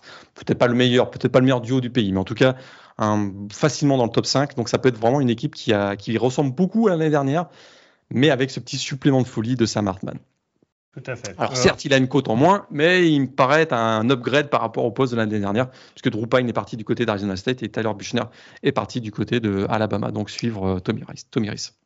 Justement, j'allais dire qu'il y avait un changement de coordinateur offensif, puisque c'est donc euh, Garrett Parker, ancien coach des Titans notamment, euh, qui sera en charge des appels euh, offensifs, ce qui n'est pas négligeable, hein, parce qu'on rappelle que Tommy Reese, euh, en effet, ce qui explique également son départ du côté d'Alabama, est un des corners, les, un des cordos pardon, les, plus, les plus réputés de première division en attaque. On passe au numéro 8 à présent, puisqu'on va parler, si je ne me trompe pas dans l'ordre, de Penn State. Les Penn State Nittany Lions, je te rends la parole. Euh, Morgan, pas mal de titulaires de retour, notamment en défense du côté euh, de la Pennsylvanie. Euh, un changement de quarterback malgré tout. Où est-ce qu'on se place pour analyser cette équipe des Nittany Lions dans une Big Ten Est, notamment, qui devrait toujours être assez énergivore? Ouais, ça, ça va être costaud, la Big Ten Est, comme d'habitude. Mais écoute, la première saison de Manidias au poste de coordinateur défensif a été un franc succès, je trouve. top 15 dans, dans nombreuses catégories statistiques et effectivement, de nombreux titulaires de retour les Curtis Jacobs, le poste de linebacker, Abdul Carter, linebacker également. On a Callen King, donc le poste de, cornerback. Voilà, ces joueurs sont de retour. Il y a eu quelques renforts via le recrutement aussi assez intéressant. Euh, et puis, on attend également l'éclosion, un ancien joueur de Maryland, dont Chop Robinson, qui, euh, voilà, qui peut être une des bonnes révélations de cette saison. Et puis, on est plein d'optimisme, pardon, parce qu'on a terminé 11-2 l'année dernière. On a une équipe qui va ressembler beaucoup offensivement à, celle qu'on a à l'équipe de l'année dernière, avec une grosse différence. Désolé Sean Clifford, mais peut-être que Drew Allard est un upgrade également du côté de, Penn State. C'est une possibilité. C'est un joueur qui arrive avec voilà, un gros potentiel, en tout cas au moment de son recrutement. On se dit que ça peut, ça peut aussi se matérialiser sur le terrain et il va être bien aidé. Euh, grâce à un duo hein, autour de lui, un formidable mm. duo de running back, euh, Nick Singleton, Big Ten Freshman of the Year l'an dernier, et Kate Ron Allen, qui sont quand même voilà, deux joueurs fantastiques, extrêmement, voilà, qui, sont, euh, qui se complémentent très très bien l'un et l'autre, avec des styles un petit peu différents. Donc c'est une équipe qui, voilà, euh, certains disent hein, en termes de profondeur, de qualité, que c'est peut-être la meilleure équipe de James Franklin depuis son arrivée du côté de Penn State. Alors voilà, c'est sûr qu'il y a de la concurrence parce qu'il y a Michigan et Ohio State dans la même division. C'est toujours le même problème pour Penn State. Ah, c'est sûr. En tout cas, entre le monstre à deux têtes euh, dans le backfield offensif et la deuxième année de Manny Diaz aux commandes de la défense, c'est sûr que ça. Ça peut faire mal. C'est assez excitant sur le papier. Principal transfert que j'ai noté, c'était Donta Sifas, ancien receveur de Kent State. Ça fait partie de cet exode massif euh, des Golden Flashes, hein, puisqu'on parlait tout à l'heure de, de Colin Schley qui arrivait du côté du CLL quarterback. Euh, ça fait partie également de cet exode assez notable et ça pourrait éventuellement profiter à Penn State pour remplacer notamment euh, Mitchell Tinsley et Parker Washington, qui sont tous les deux partis pendant l'intersaison au niveau des cibles extérieures. Le numéro 7 à présent, on, peut, on va parler des LSU euh, Tigers qui font partie de ces équipes très encourageantes si on regarde leur deuxième partie de saison dernière. 12 titulaires de retour, 8 notamment en attaque dans le sillage de, de Jaden Daniels l'ancien quarterback d'Arizona State, qui a montré une vraie progression, en tout cas sous les ordres du coordinateur offensif euh, Mike Denbrock. On a vu beaucoup de freshmen lancer dans le grand bain sur la ligne offensive, notamment sur le poste de tackle l'année dernière, et ça continuait de monter en puissance, on va dire, euh, du côté de Bâton Rouge. Donc les ajustements sont assez légers. On a le départ d'un Keishon Boutet, mais qui avait l'air d'être là un petit peu euh, à moitié la saison dernière. Euh, en défense, il y a eu beaucoup de remaniements parce que beaucoup de prospects partis. Hein. Je pense notamment à des profils comme euh, comme BGU Jewelry par exemple sur le sur le pass rush. Il y en a d'autres. Hein. On attend le retour de blessure, notamment de Mason Smith sur ce sur ce premier rideau défensif justement. le principal transfert que j'ai noté, c'est Juice Chestnut euh, le cornerback de Syracuse, mais j'aurais pu en mettre d'autres, hein, Denver Harris de Texas A&M et J.K. Johnson de, Ohio State. Je pense que ça fera pas injure sur un poste euh, qui a longtemps posé questions euh, l'année dernière du côté de Louisiana State.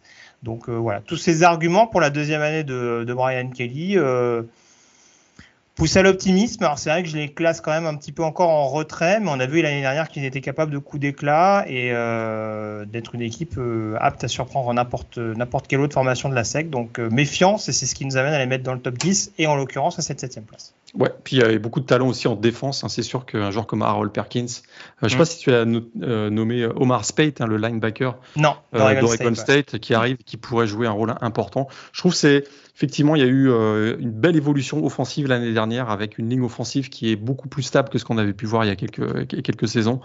Et euh, point d'interrogation autour de Jaden Daniels, euh, c'est toujours un joueur voilà, qui peut être aussi polarisant. mais écoute, c'est une équipe qui a battu Alabama l'an dernier, donc on, on, total respect pour cette équipe. Tout à fait.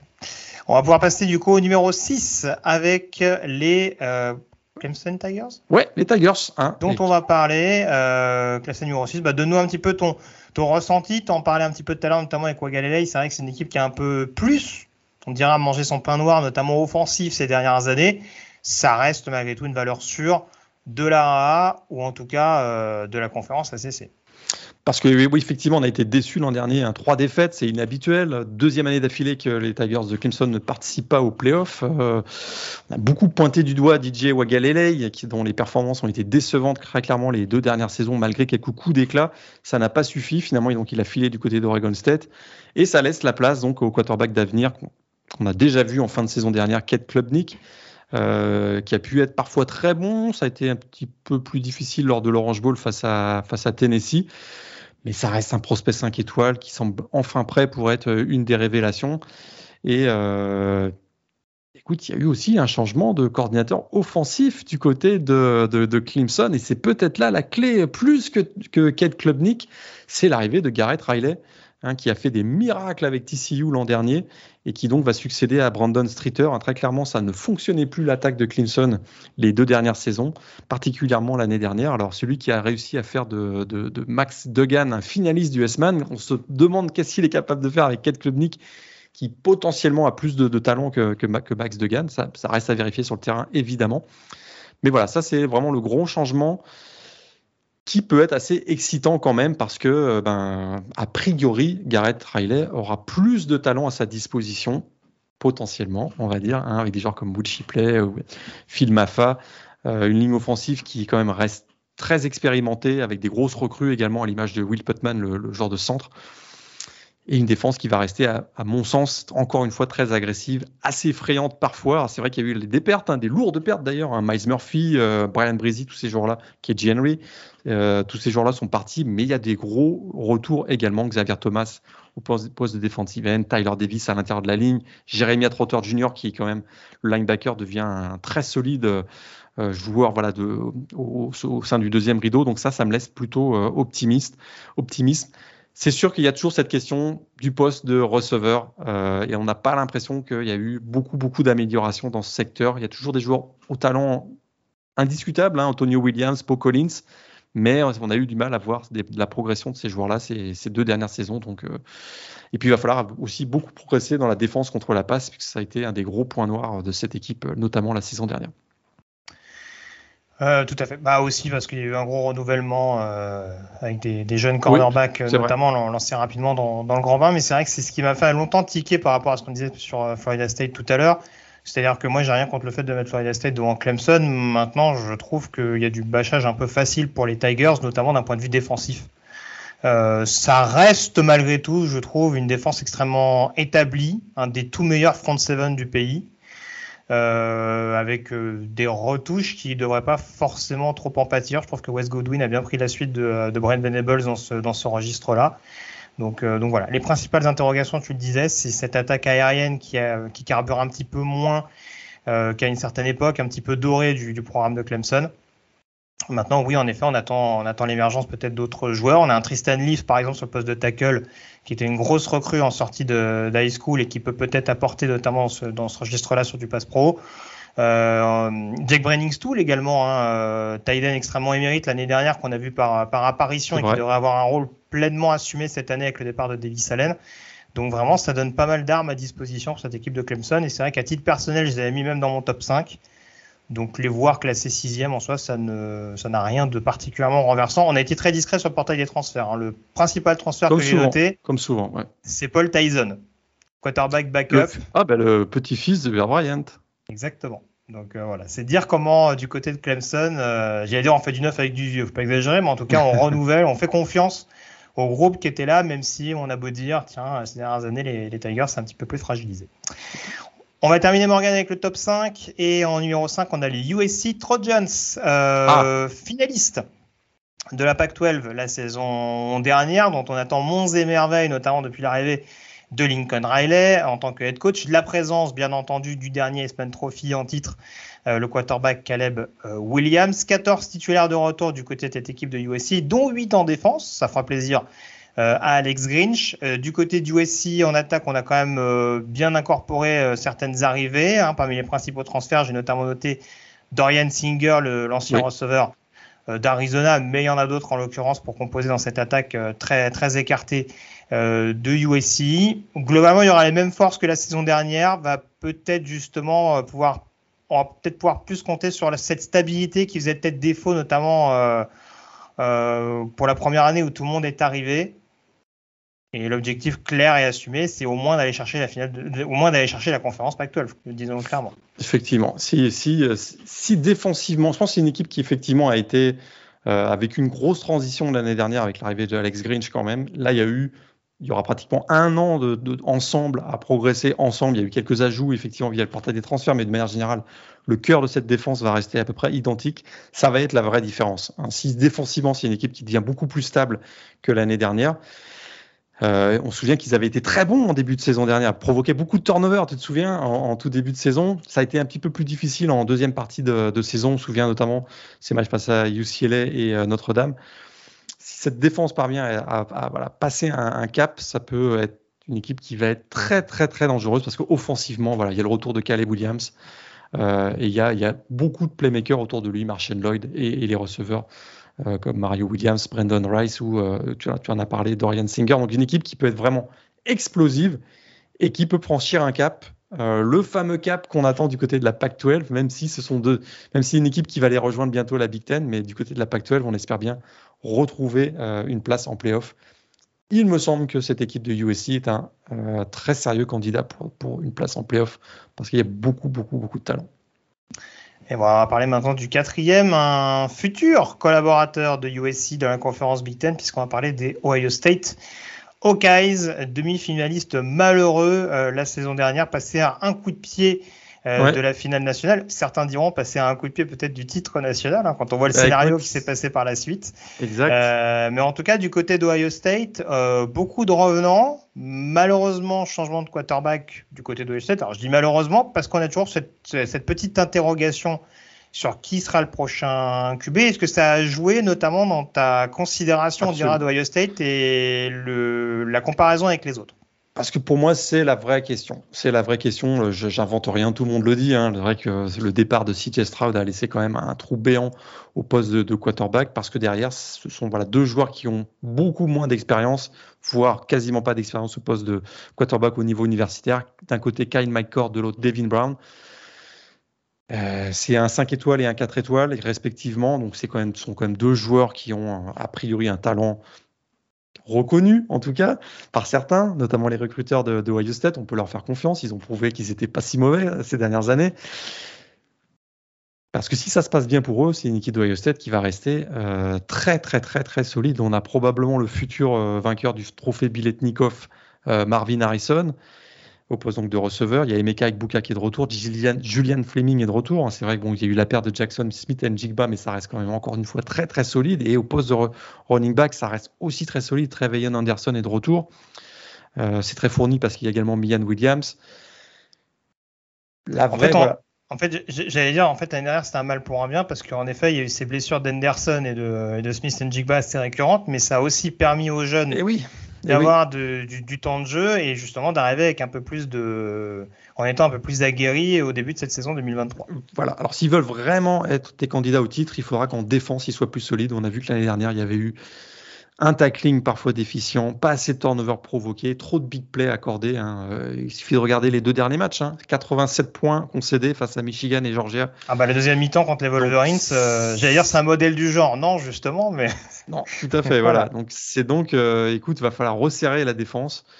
mais écoute, il y, a du, il y a tellement de talent en défense. Hein. On a déjà oublié qu'il y a des joueurs comme GT Tumolao, Jack Sawyer, sur la ligne défensive et, des Tommy Etchenberg, au poste de linebacker. Donc c'est très très solide, il y a beaucoup de talent. Il y a un jeune quarterback inexpérimenté. Ça peut être, euh, voilà, c'est ce qui peut faire basculer d'une excellente saison qui peut être, euh, qui peut amener jusqu'au titre. Parce que tu l'as dit, ils étaient finalement pas si loin que ça l'an dernier, probablement à un field goal du titre national. Euh, sans offense pour le TCU. Mais, euh, mais voilà, à un goal près, on n'aurait même pas le débat de savoir si, euh, Ryan Day est sur la, sellette parce qu'il y a ce débat-là actuellement. Donc c'est intéressant. oui, donc on verra ça. pour la question du quarterback, la Big Ten, on va, en parler assez vite et Ohio State également, hein, parce qu'a priori, ce sera dans le prochain podcast de pré-saison. On rappelle que sur les deux quarterbacks, il y en a un qui a joué avec Marvin Harrison en high school. je dis ça, je dis rien. Hein, tout à fait, tout à fait, c'est vrai, c'est vrai. On, détaillera. On, détaillera euh, le numéro 3 à présent, Morgan, on va parler du Alabama Crimson Tide. L'Empire n'est que troisième de notre top 25. Euh, je veux pas balancer, Morgan. Je crois que tu es un peu sceptique sur le programme euh, coaché par Nick Saban. Enfin, tout, est relatif. Tu les as combien? 4 5 euh, Je ne les avais pas mis 3 Troisième, je, pense, je pense que je les avais mis 3. Ouais. C'est moi qui m'enflamme là. Bon, bref, en tout cas, du côté d'Alabama. Ah, 4 quand même, hein Tu les mis 4. J'avais mis 4, ok. Ouais. Bon, écoute, après, là, pour le coup, c'est vrai que c'est un. C'est compliqué à évaluer cette saison. S'il y a bien une année ah où Alabama est très difficile à évaluer, euh, c'est cette année 10 titulaires de retour. Hein. on va pas, on va pas rappeler le nombre de départs assez conséquent, notamment de la star offensive Bryce Young et la star défensive Will Anderson. Alors on le répète chaque année. De toute façon, on sait que les campagnes de recrutement sont ce qu'elles sont du côté, du côté de Tuscaloosa, donc il y aura la relève. Par contre, on parlait des interrogations au poste de quarterback avec Ohio State. Du côté d'Alabama, il n'y a pas plus de certitude à l'heure actuelle parce que non, Ty Simpson, euh, non, c'est Ty Simpson son prénom? Ty Simpson, ouais. Ty Simpson ou, euh, ou Jalen Milrow. c'est ça, je, pensais à, je, pensais à, Ty Milrow. Donc, donc Jalen Milrow, Ty Simpson ou Tyler Buckner, donc ancien quarterback de Notre-Dame dont on nous parlait tout à l'heure. Ah, voilà pourquoi je les ai mis quatrième. oui, c'est. T'as, as des souvenirs encore un peu émus d'un Notre-Dame Marshall de la saison dernière? Buckner, je connais un petit peu. bon, Tommy Reese et Nick Saban sont capables de faire des miracles, on le sait. C'est voilà, c'est la vraie interrogation sur ce programme parce que pour le reste, hein, c'est extrêmement solide. Et malgré cette incertitude au poste de quarterback, c'est une équipe qui va gagner beaucoup de matchs, probablement au moins 10. Euh, donc c'est une équipe qui va rester extrêmement compétitive. Mais effectivement, euh, ce poste de, quarterback, euh, a priori, ils vont, être moins efficaces au poste de quarterback que l'année dernière. Je, pense. Sans trop m'avancer. Après, ça peut beaucoup, après, ça peut beaucoup courir et il y a de gros, gros espoirs, notamment en Justice Haynes, je crois, euh, dans le backfield offensif. Voilà, on risque de retrouver une équipe euh, peut-être un petit peu plus old school du côté de Alabama, mais c'est peut-être que pas finalement, avec Tommy Reese qui est capable d'être extrêmement euh, créatif avec le talent mis à, sa disposition, peut-être qu'on verra euh, finalement beaucoup de. Et c'est ce qu'on risque d'ailleurs de beaucoup voir de read option, notamment si c'est Jalen Milrow qui, euh, qui est titularisé. Principal transfert que j'ai noté, on s'attendait à ce que Alabama aille piller un peu à gauche à droite, c'était pas spécialement le cas. la recrue, on va dire, la plus clinquante que j'ai notée, c'est Jalen Key, defensive back titulaire de UAB. Hein. donc tout est relatif. Et en plus, c'était un deuxième vague de recrutement, donc un deuxième vague de portail, pardon, de transfert. Donc euh, voilà, on va, s'appuyer, je pense, sur pas mal justement de, recrues potentiellement freshmen et sur les joueurs déjà, euh, déjà établis. Euh, Tout à fait. Ça tournait pas mal, je pense notamment en ligne défensive. Donc à voir ce que ça peut donner cette saison du côté de Bama, mais pour l'instant, ça nous incite un peu à la prudence. En numéro 2, Morgan, je te rends la parole puisqu'on va parler des Michigan. Wolverines, autre demi-finaliste. Alors, ils, sont, ils étaient un peu plus loin de la, de la finale nationale en l'occurrence, mais équipe qui s'est qualifiée donc deux années de suite en playoff. On peut raisonnablement croire à la passe de 3 si on en juge par ce, par ce classement de, numéro 2 et notamment le retour de pas mal de cadres, notamment offensifs. Tout à fait. La meilleure euh, nouvelle, la meilleure bonne nouvelle pour euh, Michigan, c'est le retour de Jim Harbaugh qui a encore été sollicité par la NFL au cours de l'intersaison. Et c'est une équipe qui a terminé la, saison dernière avec un goût amer en bouche. Cette défaite contre TCU inattendue, eh bien, peut-être va être le moteur de cette équipe pendant la saison 2023 parce qu'effectivement, elle va être revancharde. C'est une équipe qui probablement est la mieux armée de celle que euh, Jim Harbaugh a eue ces dernières saisons. Gigi McCarthy est de retour. Hein. il a poussé euh, McNamara, le titulaire, vers la, sortie.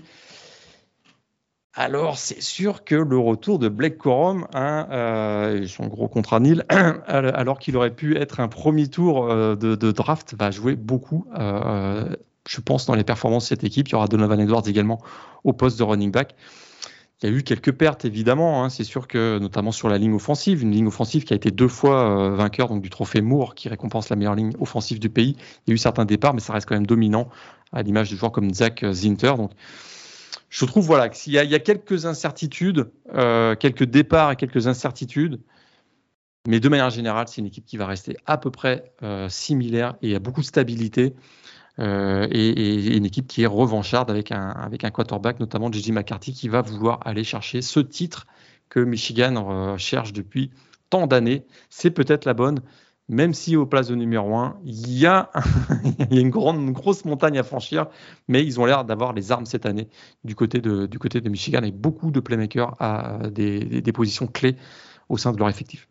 Tout à fait. 15 titulaires de retour, notamment 8 en défense. Euh, petite intrigue défensivement. Alors, le principal transfert, peut-être à noter, euh, c'est Josiah Stewart, euh, ancien edge rusher de Coastal Carolina, dont on se rappelle qu'il avait fait une saison, notamment 2021, absolument démentielle pour son exercice freshman. Et puis, il y a d'autres joueurs qui vont susciter un peu la curiosité. Je pense à un Derek Moore, notamment sur le premier rideau, à un Will Johnson également qui a, montré de bonnes choses sur le poste de corner. Donc voilà, équipe globalement très très séduisante. Cette formation de Michigan, c'est aussi ce qui nous incite à les mettre en numéro 2. Le numéro 1, t'en parlais, forcément, le double champion national en titre, les Georgia euh, Bulldogs. Changement de quarterback du côté de, Georgia, avec notamment le départ de, de Stetson Bennett.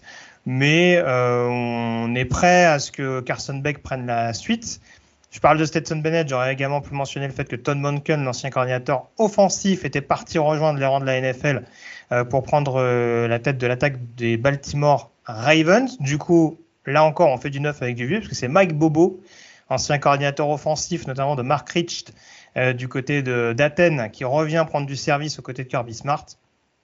Et donc cette équipe de, Georgia, bah, j'ai envie de dire, elle va surfer, Morgan, sur toutes ces classes de recrutement XXL de ces dernières années et sur une défense où tout le monde est prêt à prendre la suite malgré euh, un exode assez massif vers les rangs professionnels.